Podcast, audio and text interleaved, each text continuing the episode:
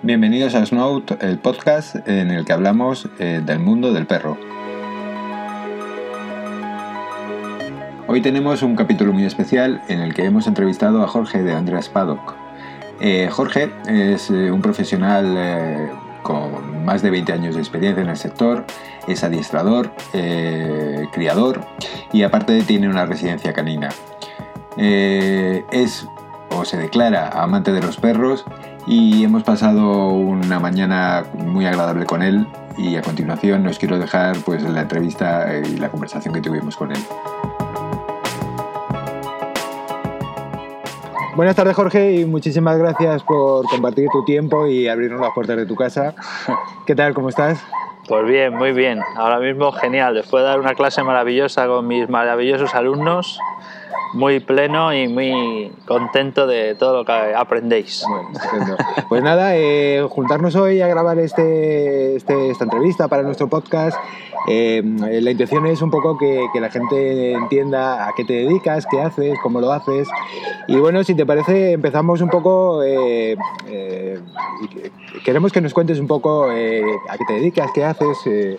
Bueno, pues muy sencillo. Eh, mi vida gira en torno al perro, en especial al pastor alemán, que es mi raza, la raza por la que, por la que dedico la gran mayoría de mi tiempo.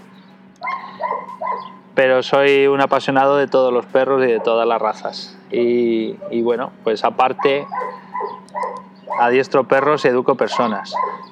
Sí. Eh, pongo al servicio de, de la gente que confía en mí todo lo que he aprendido eh, a lo largo de mi vida de, perros, animales en general, pues lo pongo a servicio de mis alumnos e intento transmitirles todo, todos mis conocimientos, los cuales tengo que decir que muchos de ellos son adquiridos de mis propios alumnos, porque aprendo cada día de, vosotros, aprendo cada día de las personas que pasan por aquí, porque de todo el mundo se aprende, de cada clase aprendo algo. O sea, pero ¿qué, es más importante al final? ¿Adiestrar a un perro o adiestrar al dueño del perro? a ver, yo tengo la teoría que tenía Miguel Ángel, el escultor, que decía que dentro de un bloque de, dentro de un bloque de, de mármol estaba, había una figura. Sí. Y él lo único que hacía era sacarla, darle golpecitos y a base de cincel pim, pim, pim, y sacaba pues sacaba David, sacaba todas esas obras maestras. Sí. Yo estoy convencido de que todos los perros vienen educados de serie, lo único que tenemos que saber es llegar hasta adentro. Y llegar sobre todo adentro del dueño. Lo más difícil para un educador es llegar hasta el propietario del perro, saber llegar hasta su alma, saber comunicarte con él, saberte expresar con él, porque es muy difícil, muy difícil contaros todo lo que uno sabe en muy poco, en poco tiempo es, es, complicado. Y sobre todo en el momento que vivimos de protección animal, los animalistas, etcétera, hay que tener mucho cuidado con lo que se dice. Entonces, normalmente lo primero que hago es observar muy bien a cada persona, a cada alumno, y en el momento que nos vamos conociendo, ir aumentando aumentando la, la intensidad de los ejercicios y la intensidad del mensaje para que, que el, alumno al principio no se asuste. Siempre estoy esperando esa señal del alumno de pedir un poco más, de pedir un poco más. Yo lo que os enseño es un camino y luego cada uno tenéis que andarlo a vuestra, a vuestra velocidad y con vuestra, con, con, vuestra manera de ser. Porque tú aparte de adiestrar perros también crías perros, ¿no? Sí, sí, evidentemente soy lo, primer, lo primordial, soy criador. Me gustaría, he criado de casi de todo. Lo primero que hice en mi vida, nací en una granja, con lo cual he criado de todo y me encanta ver la vida brotar. Me encanta sentir esa vida en mis manos, sentir que estoy trayendo una vida nueva al mundo y, que, y luego, por supuesto, preocuparme de que esa vida, de que ese ser que he traído a este mundo sin que él lo pida, que tenga una casa maravillosa, que tenga una buena alimentación y que tenga una buena educación, porque una buena educación hace que la, que la vida del, perro vaya, sea más sencilla, sea más agradable y porque habrá mayor conexión con el dueño y el dueño será más feliz y el perro que ha venido a este mundo a hacernos felices será, más Sí, feliz Por también. lo menos los dueños viviríamos más tranquilos con nuestro perro bien educado, eso seguro.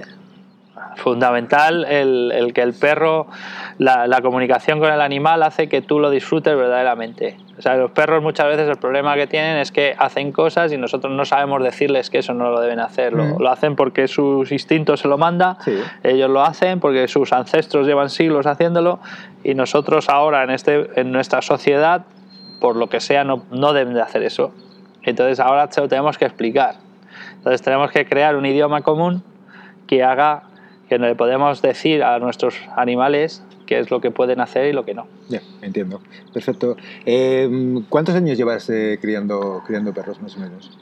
Pues mira, cumplo 50 años el mes que viene, pues 50 años menos un mes. Menos un mes, tanto tiempo. Nací entre, tuve la grandísima suerte de nacer entre animales, entre, entre perros y seguramente antes de que tuviera uso de razón ya lo primero que hacía era cuando llegaba a la granja era ver esa camada de perros que habían nacido porque quizás no me acuerdo exactamente de cuál sería pero sí te puedo decir el olor de un parto para mí es un olor muy especial porque lo llevo viviendo desde muy pequeño y, y ver esa perra con sus cinco o seis cachorritos. Eh, ahora tengo otras condiciones y van en un cajón con una luz maravillosa, con calor. Sí, con más comodidades, Eh, ¿no? Claro, pero Sí. entonces hacían un agujero en el suelo y parían debajo un camión en un pesebre y allí tenían a sus cachorros y ahí los sacaban hacia adelante. Y entonces he tenido esa grandísima suerte de haber nacido entre, entre perros, que es otra de las, pues por ejemplo mi hijo es una de las cosas que podrá decir en su día. Sí. Pero eso que te, que te voy a decir puede sonar un poco atópico, pero ¿el criador nace o se hace? Eh, Yo creo que hay que nacer. hay que nacer. Yo creo que esto luego vas aprendiendo, vas, te vas definiendo hacia qué lado quieres ir, qué raza eliges. Si eres un criador multirraza, si eres un, te, especi- te especializas en una raza. Pero yo creo que esto, este veneno, por llamarlo de alguna manera, este veneno maravilloso, se nace con ello. Sí. Yo nací con ello. Yo, yo crío campeones del mundo, pero voy por la calle y veo un mestizo y me tengo que parar a decirle algo. A decirle, ¿verdad? pero lo más gordo de todo es que el mestizo viene y me dice algo. Y me dice la persona, el dueño, dice, pero ¿cómo es posible si el perro no saluda a nadie? ¿Cómo es posible que te haya ido a saludar? Digo, no lo sé. Nací así. Sí, supongo que sí, que los criadores tenéis algo dentro, ¿no? Algo que... Hay que ser muy duro. O sea, el, el- el criador tiene que ser de cualquier, de cualquier ser vivo, tiene que ser una persona muy especial, una persona con un gen especial, una resistencia, una resistencia al sueño, una resistencia al fracaso, una resistencia a caer y volver a levantarte, Sí. muy, muy especial porque traemos vida al mundo, pero también las cosas no siempre salen bien. Sí, a veces puede ser ingrato. eh, Y claro. muchas veces es ingrato. Muchas veces es ingrato. Un parto es un momento de, de mucho peligro, tanto para los cachorros como para la madre. Es un momento difícil. Es el- quizás sea el momento más difícil de un ser vivo. El momento de, de- de dar a luz. sí. Entonces hay que estar preparado y, y cada vez que fracasas, pues pensar a ver cómo, qué es, en qué puedes mejorar, pero hay que seguir hacia adelante porque lo llevamos ahí en la sangre. Muy bien, muy bien. Bueno, nos comentabas antes que, bueno, que crías perros de toda la vida y tal, pero ¿por qué el pastor alemán concretamente? Eh, estamos en un sitio ahora mismo, para que os hagáis idea lo que nos escucháis, no lo podéis ver, pero estamos en medio de la pista de entrenamiento, rodeados de pastores alemanes, y bueno, pues es yo alucinante. Pero, ¿por qué pastor alemán y no cualquier otra raza? Bueno, vamos a ver. Eh, a mí me, me gustan todos los animales, me gustan los perros, los, los animales en general y los perros en particular. Me gustan todas las razas de perros. Pero llegó un momento que dije, si quiero verdaderamente dejar mi seña de identidad en, en esto de los perros, tengo que decidirme por una raza. Tengo que dejar de ser un... No puedo ser un supermercado, tengo que ser una boutique. Y entonces dije, ¿cuál es la raza que verdaderamente me gusta y la que, con la que me siento identificado? Y elegí Dicen que tú eliges, dicen que la raza te elige a ti. Sí. Elegí el pastor alemán. El pastor alemán es el número uno de los perros. Decimos los, los, los criadores de pastores alemanes, que somos un poquito chulos, un poquito altivos, somos un poquito altivos, que existen dos razas de perros, que es el pastor alemán y el resto. Tampoco es tan así, ¿no? Lo que sí es verdad que el pastor alemán es un perro muy versátil, con una gran capacidad de aprendizaje, con un grandísimo olfato, con muchísima sensibilidad y con un alto instinto de guarda. Hay una frase por ahí que lo define, que a lo mejor puede ser la más acertada, que no es el primero en nada, pero es el segundo en todo. Sí, lo he oído muchas veces. sí. Eh, y no lo sé. Hay gente que dice que, que tengo ojos de pastor alemán. Ojo de pastor. A lo mejor nací predestinado a ello. Y te digo esto de predestinado porque casualmente pues yo tenía un tío, un hermano de mi padre, Sí. que ya criaba pastores alemanes, por supuesto antes de que yo naciera, maestro de maestros, maestro de grandes maestros, que son ahora gente importante. Y, y él, lo que más le gustaba a los pastores alemanes, por eso yo nací entre pastores alemanes, porque mi, mi tío José falleció joven y parte de los pastores alemanes se los dejó a mi, a mi padre. Sí. Eh, me crié con esos pastores alemanes y, y quizás por eso he nacido un poco predestinado, ¿no? Pero sí es verdad que me siento orgulloso de esta raza, me siento orgulloso de lo útiles que son, de lo inteligentes que son y me siento orgulloso de haberlos de haberlo elegido. Estupendo. Muy bien. Eh, una pregunta eh, que yo siempre me he hecho y no tengo una respuesta exacta. ¿Por qué no se obedece al final a un perro? Pues mira, se llama selección. Nosotros, además casualmente en la clase de hoy hemos hablado del tema, lo que recibimos es la herencia de criadores, seleccionadores de perros que lo vienen haciendo durante muchísimos siglos. El perro lleva conviviendo con el ser humano muchísimos años y convivi- conviviendo y sirviendo al ser humano. El perro siempre ha sido siempre se ha utilizado como utilidad cuando en este país no había para comer para no, dar- no podías dar de comer ni siquiera a tus hijos Sí. evidentemente tener un animal de compañía pues era complicado el animal se tenía que ganar su pan Evidentemente, ¿no? y entonces se, se han ido seleccionando a lo largo del tiempo para, para un fin. Entonces el perro nos obedece porque se crea ese vínculo y esa asociación de decir, eh, si tú me enseñas a mí qué tengo que hacer, yo te ayudo y cazamos juntos y comemos los dos. Ujú. ¿vale? Eh, no siempre hemos tenido supermercados llenos de comida, Sí. no siempre hemos podido llamar a Telepizza. Eh, aquí no hace tanto, a lo mejor 5.000 años, 6.000 años, que eso no es nada. Ujú. Había que salir con tu perro a traer la comida para la casa. Pasa que evidentemente en, el- en los parámetros en los que vivimos ahora mismo pensar en esto nos parece que es algo, Es algo muy lejano, muy muy lejano, pero el perro tenía que ayudarnos, tenía que llamar, tenía que, tenía que, llam- tenía que ayudarnos a, a vivir. Incluso eh, en su vida estaba también ahí metida. En lo bueno que seas cazando tú, Sí. lo que me ayudes, vamos a comer todos. ¿Cualquier perro eh, mm, se, le, se le puede adiestrar? Por supuesto que sí. No hay ni no hay ninguna raza que no sea adiestrable y cualquier edad es, es buena para educar a nuestro perro. Pero Lo que ¿lo pasa que sí es, sí es verdad que hay razas que son más edu- educables en, un en unos sentidos que en otros. Los perros de caza, pues evidentemente es mucho más sencillo eh, educar a un perro a que cace. Si es una raza que se ha seleccionado ante siglos para cazar, que otra que no lo haya sido. Un perro de búsqueda, pues los perros de pastor tienen muchísima capacidad para, para buscar cosas. Muchísimo, los perros de, por de guardia y defensa, pues perros que, te- que con más posibilidades, con más capacidad de aprendizaje para, para guardar, etcétera. Evidentemente las razas se han seleccionado, como he dicho antes, hemos recibido un legado de nuestros ancestros llamado razas y en esas razas cada una tiene sus peculiaridades y habrá algunas que tengan más capacidad de aprendizaje que otras en cada sentido. Son diferentes tipos de inteligencia. No es lo mismo, eh, no se puede educar a un perro de caza a lo mejor para que, pues para que haga un trabajo de pastoreo, Sí. aunque lo terminaría haciendo.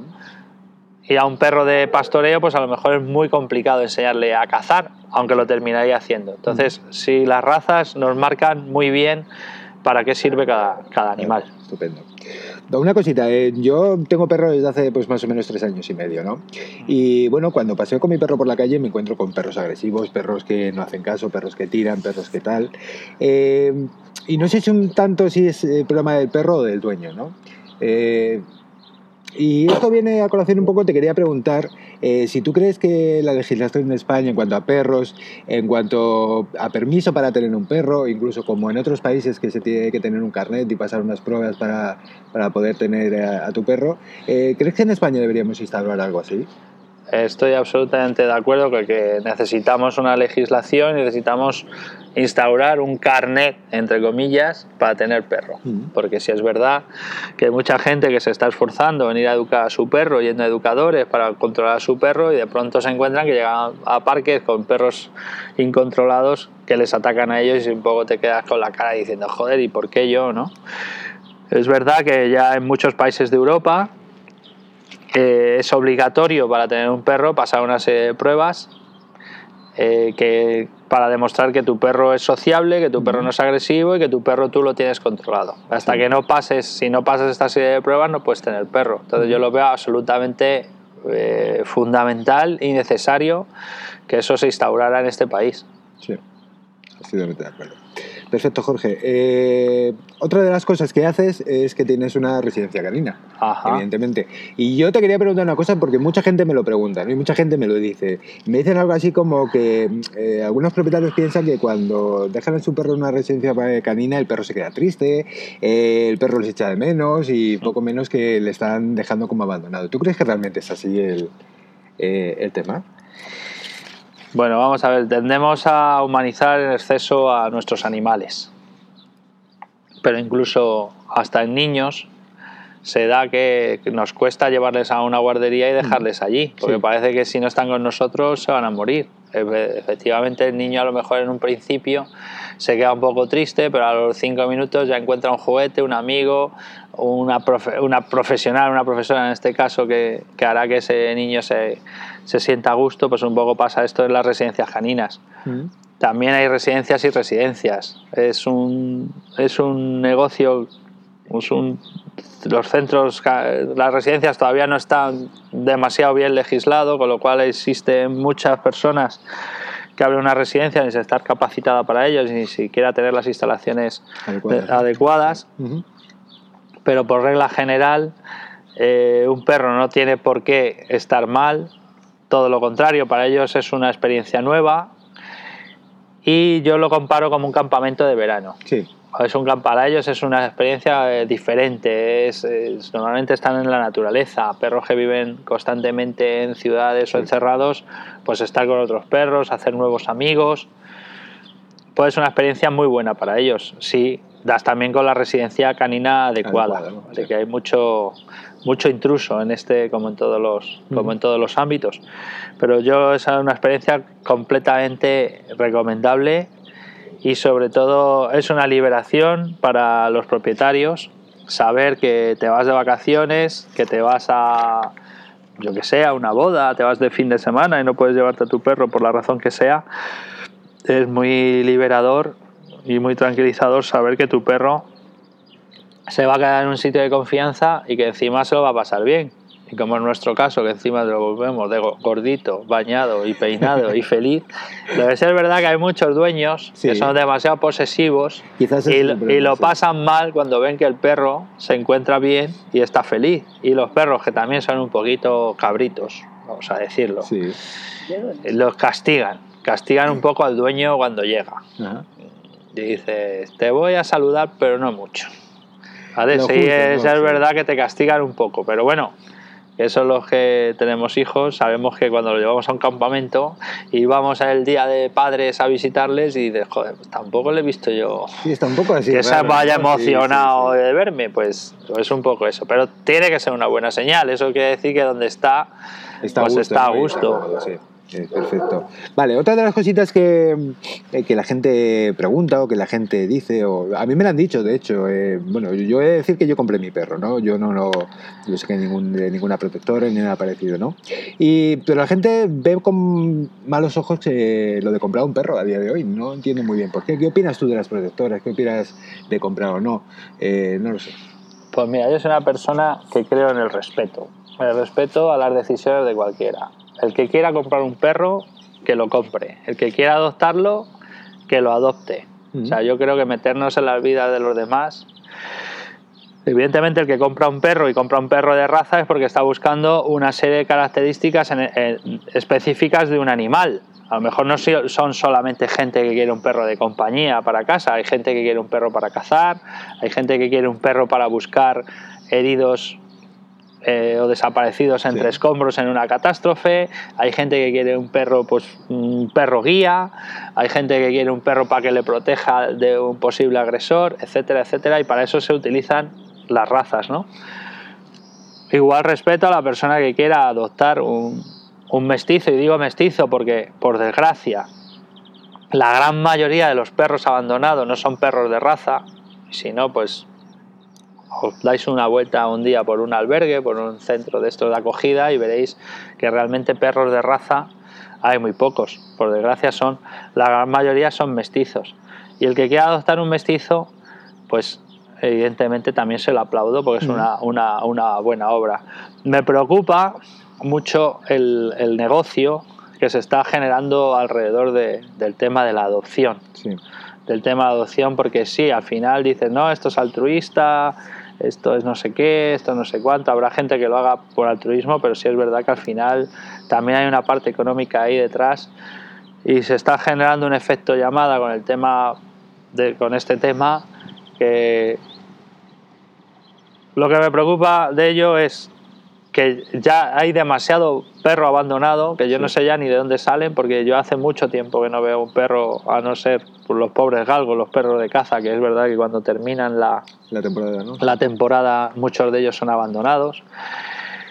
Y, pero sí es verdad que ya no es aquella época cuando yo era un chaval que veías los perros abandonados en las gasolineras y veías a cientos perros abandonados. Yo creo que eso ya no existe creo que deberían de ser, debería haber una legislación más fuerte con el tema de, identificar a los perros, para si a alguien se le ocurre eh, abandonarlo, pues que se localice al dueño. Yo me he encontrado varios perros abandonados, a mí no me ha costado, vamos, me ha costado encontrar al dueño porque encima nos enfrentamos a una puñetera ley de protección de datos que lo que hace, además, lo que está haciendo es proteger a, una persona que ha abandonado un perro, o que no es que la haya abandonado, es que se ha escapado. Que se le ha escapado. Que se le ha escapado, que el pobre hombre está buscando a su perro y estamos aquí culpando a alguien de que ha abandonado un perro y lo que verdaderamente está sufriendo porque su perro se ha perdido. ¿Ok? Entonces, bueno, eh, a mí me ha aparecido aquí uno hace, hace ya unos meses, me costó más de una semana encontrar a su dueño por la puñetera ley de protección de datos porque nadie me quería dar el dueño el, el, nombre del, del dueño ni la dirección. Pero bueno, al final se consigue. Si el perro está bien identificado, el perro se consigue encontrar a su dueño. Y si tanto si se le ha escapado como si lo ha abandonado, pues que la ley tome cartas en el asunto. Pero lo que tenemos que deberíamos de estar es más pendiente de que los animales estén identificados con un microchip que va siempre asociado a una persona, a una dirección, a un teléfono y encontrar a esa persona y que explique qué hace ese perro por ahí. Sí, sí, me ha escapado o qué ha pasado. Que muchas veces, por desgracia, es que esos perros es que se han escapado. Yo qué sé, se ha desorientado, un perro sigue un rastro o sigue una perra en celo y el animalito no sabe volver a casa. Y estamos aquí saliendo en la tele, montando un pollo con un perro que a lo mejor el animal le ve el dueño y dice, coño, mi chispi. Sí. Ya han encontrado a mi chispi y llevo yo mi chispi buscándolo. O sea, no creo que debamos de estar tampoco eh, demonizando tanto, tanto las cosas, ¿no? Sí, de acuerdo, sí, de acuerdo. Bueno, Jorge, eh, no te queremos robar mucho más tiempo. Para terminar, solamente quería eh, eh, pues tu opinión acerca de, qué mm, raza de perro eh, le, conviene a cada persona, ¿no? O qué perro deberíamos, deberíamos comprar o... Bueno, pues yo creo que lo primero que deberíamos es sentarnos con nosotros mismos y pensar para qué queremos a nuestro perro. Y mira, cuando he leído, cuando según me estabas haciendo esta pregunta, tú que eres además una persona, te veo emprendedora, creo que deberíamos de crear una figura que se llame el asesor, el asesor canino, Sí. a una persona con la que tú hables y le digas, yo quiero un perro y quiero un perro para esto. Y te diga, pues mira, te encajan estas razas. Yo lo hago con muchas personas que me llaman y me dicen, estoy buscando un perro. ¿Y tú para qué lo quieres? Pues yo, pues mira, yo creo que te encaja. Quiero un perro que no, que no sea muy grande, pero a veces sea activo porque tengo niños. Entonces dice, pues mira, pues te, puedes buscar un perro de, de- de- de tipo terrier, que son perros muy activos, perros muy divertidos, tal, o, o quiero un perro para tal. Yo creo que cada persona debe primero pensar para qué quiere el perro y luego intentar buscar a alguien que conozca a algún profesional y que le pregunte a ver qué le aconseja. Sí, pero Porque- no es fácil eso, no es fácil. ¿eh? Yo te lo digo por mi experiencia que no es sencillo. Bueno, es que no es una figura que esté creada. Está creada, pues, no sé, a lo mejor, no sé, preguntarle a un amigo o directamente por una imagen, por una foto, decir, yo me compro este perro. Y voy a decir una frase que me que no sé cómo voy a quedar, pero esto es como un matrimonio, Sí. un matrimonio largo. O sea, elegir a un perro estamos hablando de entre 12, 14 años y la cosa va normal. Pocos matrimonios duran tanto. Entonces, debemos de tener mucho cuidado a la hora de elegir nuestro, nuestro perro, eh, porque podemos encontrarnos con un animal que verdaderamente no encaja dentro de, de los parámetros. Pero vamos, lo que sí os puedo decir, que tengáis el perro que tengáis, tengáis la, la- la raza que tengáis, el tamaño, va a ser la mejor experiencia y una experiencia inolvidable siempre. Tener un perro es lo mejor que te puede pasar. Y si tienes niños, el mejor regalo que le puedes hacer a un niño será un perro. Tendrá siempre un amigo, tendrá siempre un compañero, eh, va a incrementar su responsabilidad, eh, va a saber lo que es tener la responsabilidad de sacar a un perro, de alimentarlo. Creo que es un... Las personas que se crían con un perro siempre tendremos un plus con respecto a los demás. Ujú. Estoy totalmente de acuerdo y suscribo todo lo que dices, la verdad es que sí. Eh, bueno, para finalizar, pues nada, darte, el, eh, eh, darte las gracias otra vez por el tiempo que, que nos has dedicado. Y nada, eh, como hemos comentado antes, aparte de adiestrador, de criador, tienes también tu, tu residencia canina. Y bueno, si la gente necesita algo de ti, se pueden poner en contacto contigo, ¿de qué manera? Pues nada, no- supongo que aquí en el post pondrás poner nuestra dirección, nuestro Sí. teléfono y estaré siempre gustoso de ayudar a todo el mundo porque, porque igual que a mí me han ayudado para llegar a saber todo lo que sé y llegar hasta donde estoy, estoy dispuesto a ayudar a, a todas las personas.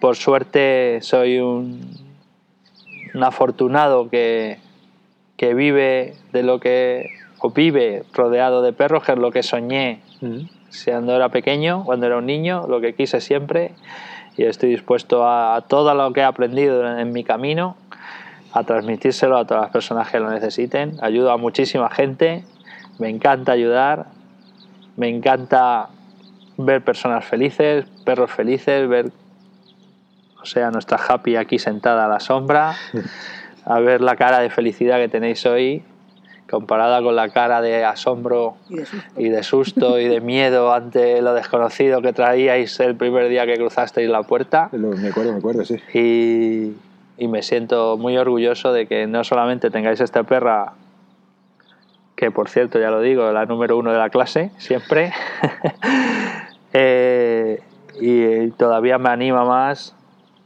a seguir haciendo lo que hago por verte que estás haciendo este maravilloso post y que, que haces ahora cosas de perros, que no solamente ya tienes un perro, sino que te sientes esa inquietud ante todo lo que rodea al perro, pues yo me siento como maestro tuyo, me siento muy orgulloso de, de mi trabajo y muy orgulloso de vosotros y por supuesto de mi Happy, que es, es la estrella de- del centro. Bueno. Happy es un cocker, ¿vale? Sí, Y, y es la más obediente, la más lista de, de todo. de- les gana a los pastores alemanes, belgas, les gana a todos. Es una fenómena. Bueno, yo no diría tanto, pero vamos, sí, la verdad es que se porta, se porta muy bien. Estamos muy contentos con ella. Jorge, muchísimas gracias Pues y nos vemos muy, muy prontito. Cuando tú quieras, aquí estoy.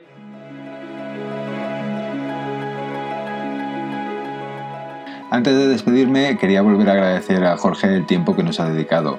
Eh, para mí ha sido mm, un día muy especial eh, que he pasado con él grabando, grabando esta, esta entrevista y quería volver a darle las gracias por, por el tiempo que nos ha dedicado. En otro orden de cosas, eh, contaros que podéis poneros en, contacto con nosotros mediante nuestro correo electrónico que es contacto.snout.es, eh, mediante nuestra cuenta de Twitter, Podcast y en las notas del programa os quiero dejar eh, también los datos de contacto de, Jorge, de Andreas Paddock, eh, por si tenéis cualquier eh, duda, cualquier consulta o si necesitáis de alguno de sus servicios. deciros que es un profesional como la copa de un pino y que os va, os va a ayudar en todo lo que pueda. Muchas gracias por escucharnos y nos volvemos a oír muy pronto.